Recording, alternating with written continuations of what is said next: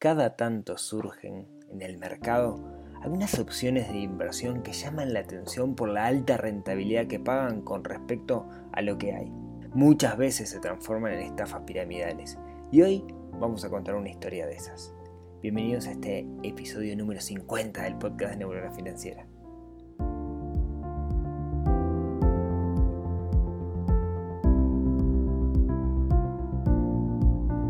Muy buenos días, tardes, noches para todos.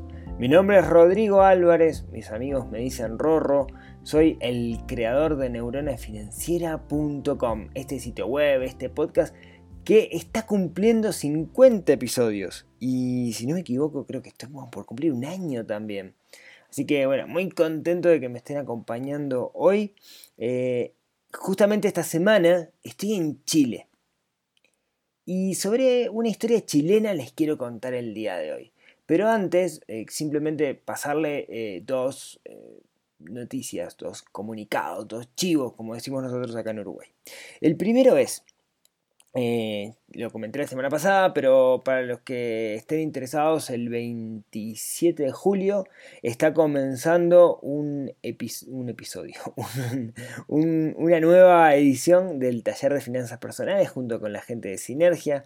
Son aproximadamente 8 clases donde la idea es que cada uno de los participantes se lleve su propio plan financiero personal en función de los objetivos de cada uno. Alguien me preguntó el otro día, che, yo sigo el podcast, etcétera, me aporta valor. Tiene mucha parte de discusión, ¿no? De charlar entre nosotros, de escuchar opiniones de otras personas. Creo que ahí es donde está más el valor. Hay un poco más de contenido teórico de lo que vemos por el podcast, está un poco más ordenado, pero me parece que principalmente el valor está en esa discusión que se da, en escuchar a pares y escuchar otras, otras opiniones. ¿sí? Así que eso por, por, por un lado. Y por otro lado, el 23 si no me equivoco. Sí, el 24 empieza el curso. Y el 23 de julio estamos haciendo un segundo meetup eh, del año donde el, foco o el invitado especial es una persona que tiene un mecanismo, una empresa que tiene un mecanismo de inversión sobre el rubro ganadero, agrícola, agropecuario, digamos, inversión en, ganado y en otras cosas. ¿sí? Eh, la gente de República Ganadera eh, nos va a visitar y bueno, creo que es una gran oportunidad como para hacerle miles y miles de preguntas. Creo que lo importante, digamos, vieron en, esto es hacer preguntas para entender cómo funciona ese negocio. Y por otro lado, junto con, con, Nicolás Rodríguez, vamos a estar presentando algo en el que venimos trabajando que, bueno, ya los que me siguen en, Instagram ya conté alguna cosa, pero bueno, más adelante voy a hacer un episodio especial para, para hablar de eso, así que no, no, me quiero, no me quiero adelantar. Bueno, déjenme contarles cómo se me ocurrió la idea del episodio de hoy. Hoy es el último miércoles del mes y nos toca hablar de inversiones. Como ustedes sabrán, o yo les cuento, junto con, Nicolás nosotros desarrollamos un modelo para, evaluar inversiones, pues, para evaluar si la, la, inversión es acorde a nosotros. No se puede evaluar solamente la inversión, sino que tenemos que evaluarnos nosotros mismos para ver si esa inversión es acorde a nosotros. En ese marco, cada tanto surgen en el mercado algunos proveedores de inversiones que ofrecen alguna rentabilidad que está bastante, bastante por arriba de la media. Y muchas veces se da que esos eh, mecanismos de inversión, que esos proveedores, terminan estando atrás de una estafa piramidal, lo que se llama un esquema de Ponzi. Pero para comentarles esto, para contarles esto, nada mejor que contarles una historia, una historia real que a mí me la contó un amigo hace un tiempo, un amigo Guillermo que vive en Chile hace unos cuantos años, me contó, googleate y leete la historia de Alberto Chang y Onyx Capital. Déjeme contarle esta historia. Esta historia se da en Chile, no hace mucho, de hecho el proceso es un proceso que todavía está vigente para que se hagan una idea. La cuestión es así. Hay un personaje, esto es todo real lo que les voy a contar, pueden googlearlo. Hay un personaje, el protagonista de esta historia que se llama Alberto Chang. Chang con G, Chang. Es un, si no me equivoco, es peruano y se fue a vivir muy chico a Chile, se cría en Chile. Una persona sumamente inteligente. ¿No? Todo el mundo decía, wow, qué inteligente que es Alberto Chang. Inclusive los abogados que lo están persiguiendo al día de hoy lo definen como una persona sumamente inteligente. Este señor Alberto Chang en un momento funda, bueno, déjenme empezar por el principio en realidad. Él estudia ingeniería comercial, no tengo muy claro qué es la ingeniería comercial, pero entiendo que es como comercialización, algo parecido a lo que estudié yo. Eh, y eh, en un momento eh, decide irse a, Estados Unidos a, estudiar. ¿sí? Él dice que vuelve después diciendo que estudió en Stanford. ¿no? De hecho, de hecho, él dice que cuando llegó a Estados Unidos, Stanford, que es una muy buena universidad y muy cara, solamente da una beca para extranjeros y que la ganó él. Esto, bueno, vuelve él de, Stanford y para los que tengan idea, Stanford es donde nace Google, ¿sí? Para, para que tengan una idea, ¿no? Y eh, volviendo de ahí, funda una empresa, un grupo empresarial que se llama Grupo Arcano y en particular Onyx Capital. Hoy Onyx Capital eh, grupo Arcano también, porque es una estafa por más de 100 millones de dólares, ¿sí? Pero vamos un poquito para atrás en la historia para entender cómo, cómo funcionó esto. Este señor, Alberto, Alberto Chang, era el líder y el líder visible y natural de esta empresa de Onyx Capital. Y empezó a decir, empezó a decir que él le ganaba siempre el mercado. En particular, era una especie de, broker de inversiones en la cual la gente le daba dinero y él invertía. Eso hacía Onyx Capital. Comenzó dando una rentabilidad de 5% mensual.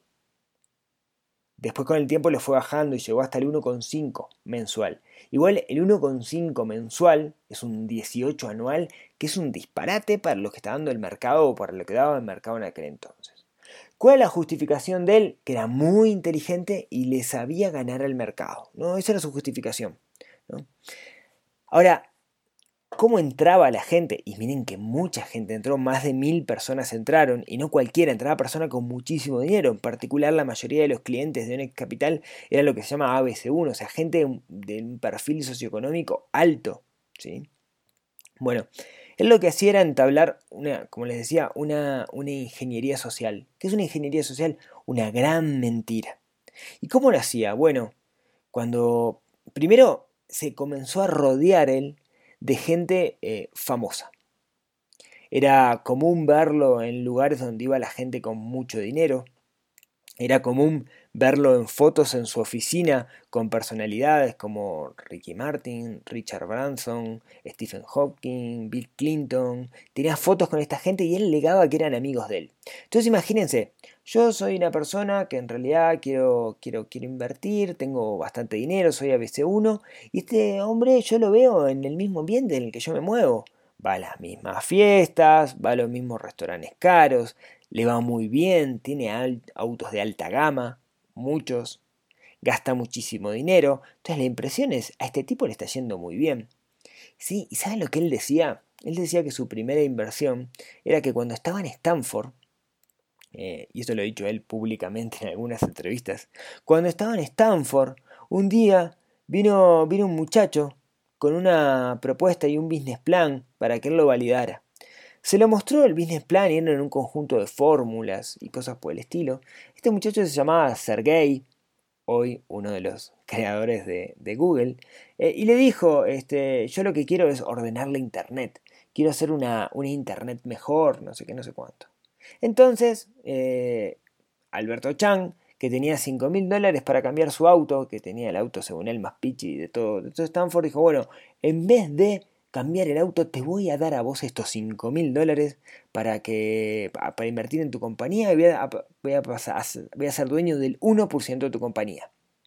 Entonces Alberto Chan alegaba que era dueño del 1% de Google. ¿sí? Y todo esto es todo mentira. ¿sí? De, hecho, de hecho, ni siquiera estudió en Stanford. ¿sí? De hecho, en Stanford se, investigó y, y, el tipo nunca fue a Stanford. Pero esto era una mentira tan creíble, tan creíble en cómo lo hacía, que todo el mundo se la creía. O sea, él lo contaba y lo contaba y lo contaba hasta que se lo terminó creyendo. Y de hecho, de hecho, hay cosas que sí sabemos que es verdad, que por ejemplo el tipo, eh, es cierto que llegó a conocer a Richard, Branson, el dueño de Virgin Group, eh, lo llegó a conocer. Eh, de hecho, en las Islas Mosquito, que es una, las islas que tiene no sé dónde Richard Branson, le llegó a ganar una apuesta en un partido de ajedrez por, unos terrenos adentro de la propia isla. Y eso está documentado que es verdad, ¿no? O sea, al nivel, la, mentira fue tan, tan, tan grande de este hombre que eh, llegó a estar rodeado de gente muy importante. Era común verlo, ya les digo, con estrellas de fútbol, estrellas de la tele, jugadores, etc. Pero ¿cuál era la realidad? La realidad era que este señor no le ganaba el mercado. No le ganaba ni un 5, ni un 1,5%. ¿Qué era? Era lo que se llama un esquema de Ponzi. Básicamente él colocaba gente adentro de su mecanismo y con con, cada vez que entraban nuevas personas usaba el dinero de esas nuevas personas para pagarle la rentabilidad a las personas que estaban adentro. ¿Sí? O sea, un esquema de Ponzi. Eso es lo que se llama un esquema de Ponzi, por un economista se llama Ponzi, que fue el que lo demostró, o esquemas piramidales, como se le llama. La realidad, ¿sí? La realidad es que sí había algunas inversiones, pero ni ahí de conseguir esa rentabilidad, ¿no? Estamos hablando de 5% mensual. Lo que pasa es que mucha gente no dejaba, no sacaba la plata, ¿no? La plata la tenía ahí adentro. Entonces no estaba mirando todo el tiempo lo que pasaba y bueno, confiaba que los números que decían ahí eran reales y cuando quería sacar la plata, lo que hacía era, bueno, ahí sí necesitaba la plata, liquidaba alguna cosa, usaba plata de gente que entraba, pero la realidad, la verdad de la milanesa, era que no estaba sacando esa rentabilidad. ¿sí? Bueno, esto comenzó a llamar un poco la atención, ¿sí? porque cualquiera que tenga un poquito de nociones de inversión sabe que estas, estas rentabilidades mensuales y constantes, ¿sí? fijas además, no era, no era una cosa de, ah, te voy a dar, este, eh, eh, eh, depende de lo que dé el mercado. No, él te aseguraba ese 2, ese 2,5 o ese 5, dependiendo del tiempo, él te lo aseguraba. Entonces, hacía otras cosas, ¿no? Por ejemplo, él tenía un ejecutivos comerciales, cada ejecutivo comercial tenía una, una cuota enorme, ¿no? Para, para, para vender. Y él ayudaba en el cierre de las ventas con todo esta, este show que, que, el tipo hacía, demostrando, estos son mis amigos, etc. De hecho, todos los empleados pensaban que lo que se estaba invirtiendo era real, que esa era la rentabilidad que daba la, la empresa. Y de hecho, muchos también fueron estafados porque colocaban su dinero dentro del propio sistema, para que se una idea. ¿sí? Toda esta ingeniería social ¿sí? empezó a llamar la atención. En particular empezó a llamar la atención, digamos, la rentabilidad, ¿no? Pero, ah, otra cosa como olvidaba, era un filántropo. Alberto Chan creó una fundación, aportaba dinero para los pobres, o sea, todo el mundo pensaba que el tipo era, uy, qué bien que le fue, y es un genio, y como le fue re bien, aporta a la sociedad, y eso de alguna manera Em, no dejaba de, llamar la atención. O sea, lo que quiero decir es que dejaba de llamar la atención, em, me refiero a que la gente se enfocaba en lo que el tipo estaba haciendo, toda su obra benéfica, etc., en vez de enfocarse en, estas rentabilidades extrañas.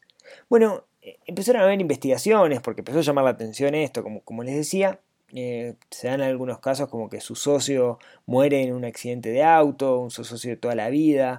Eh, bueno, la cuestión es que en algún momento Alberto Chang se toma el avión y termina en las islas de Malta.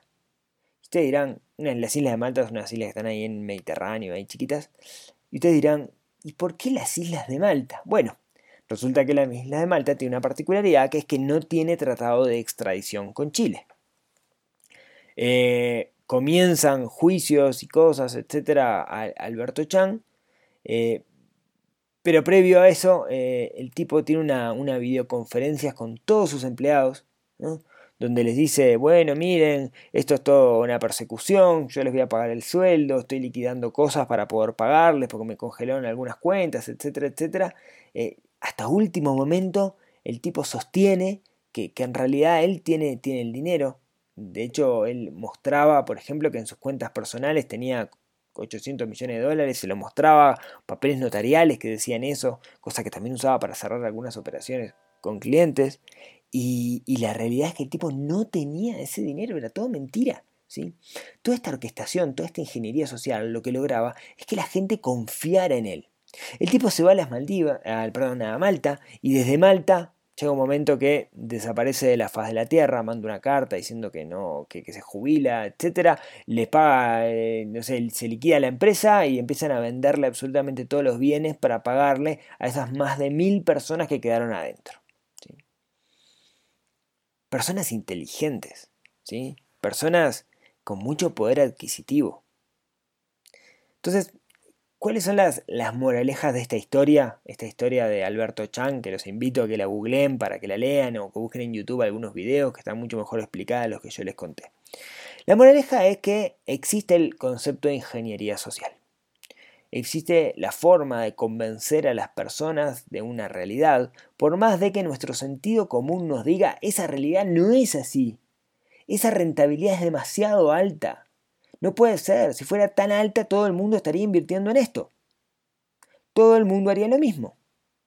Sin embargo, existen las herramientas, existe la forma de influenciarnos para convencernos de estas cosas.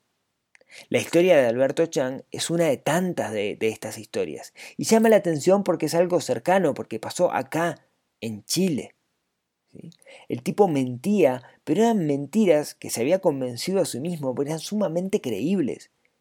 Y era muy difícil de corroborar. ¿Cómo podemos corroborar que el tipo tenía el 1% de Google? No había forma de hacerlo. Era la, palabra del tipo. ¿Sí? Entonces, la moraleja de todo esto es, tengamos cuidado con aquellas grandes oportunidades que surgen. Miren, no hace tanto surgió en Uruguay una empresa de capitales que aseguraba una rentabilidad que estaba por arriba de la media. Decía que estaba certificada por el Banco Central. Yo hice la investigación en su momento, tenía una oficina en Zona América, que en ese entonces, bueno, Zona Franca, ¿no? En ese entonces hice la investigación y la mayoría de las personas que trabajaban en esa empresa eh, no tenían un pasado en el mundo de las inversiones eran ex militares, guardias de seguridad, para que se hagan una idea, ex vendedores de empresas de telefonía. Eh, a mí me llamó mucho la atención, me acuerdo que hice una, pequeña investigación del tema y cuando la gente me preguntaba yo le decía, miren, esto me llama mucho la atención.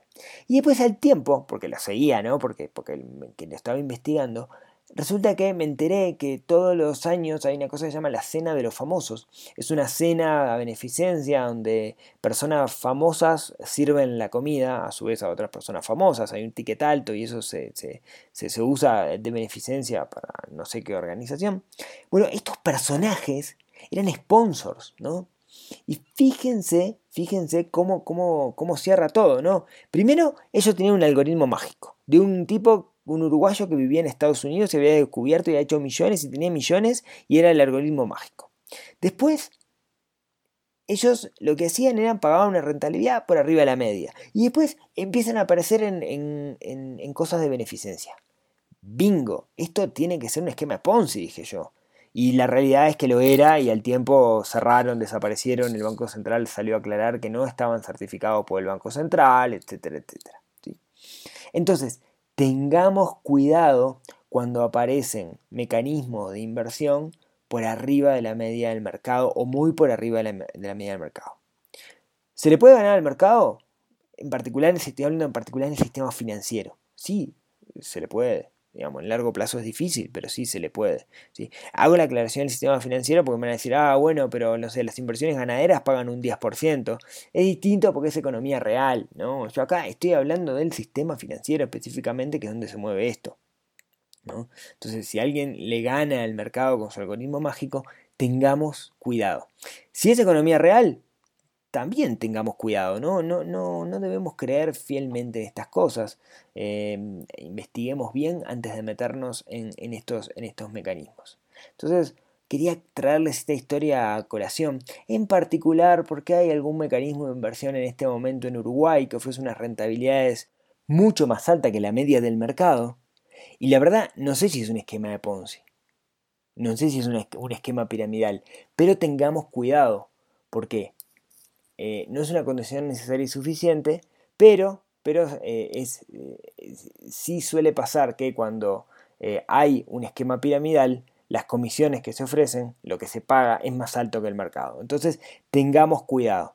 Eh, y este capítulo lo estoy grabando también de, forma especial porque cada vez que alguien me pregunte sobre este mecanismo de inversión, que no quiero dar el nombre, digamos, para no marcar bobera, cualquier cosa lo, hablamos, si me, me preguntan si estamos hablando de ese, les voy a mandar este episodio para, para que lo escuchen, para que entiendan, para que tengan una historia de referencia de un caso de estos donde la rentabilidad parecía que era genial y al final terminaron adentro.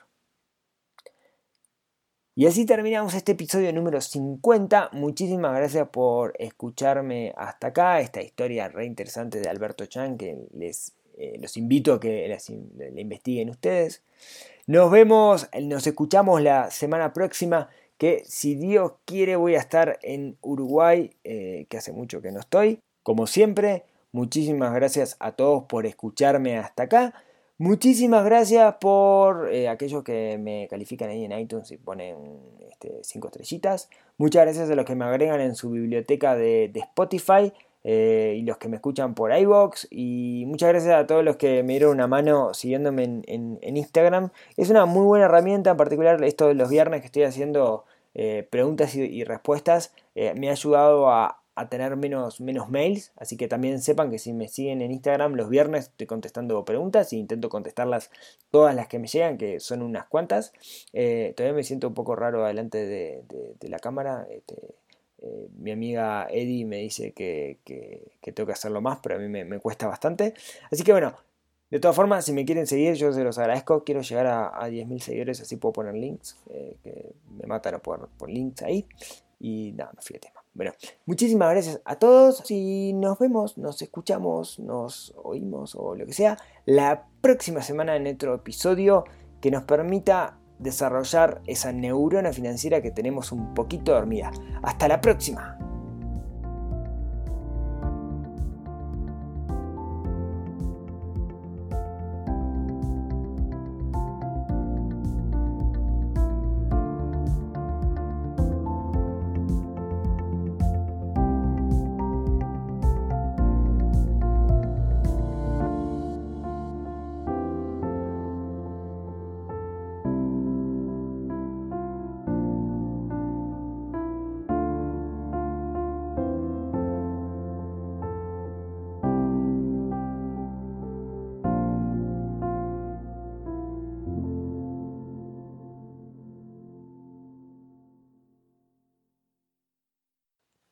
Este es un experimento para ver si llegaste hasta acá. Porque nadie me dijo nada que cambié la música. Estoy recopado con la música nueva y nadie me puso un comentario. Así que vos, si te olvidaste apagar y llegaste hasta acá, y no sos Diego, que yo sé que Diego escucha hasta el final, eh, Diego, gran amigo, eh, mandame un mensajito para, contarme si, si llegaste. Te mando un abrazo. Nos vemos el miércoles que viene.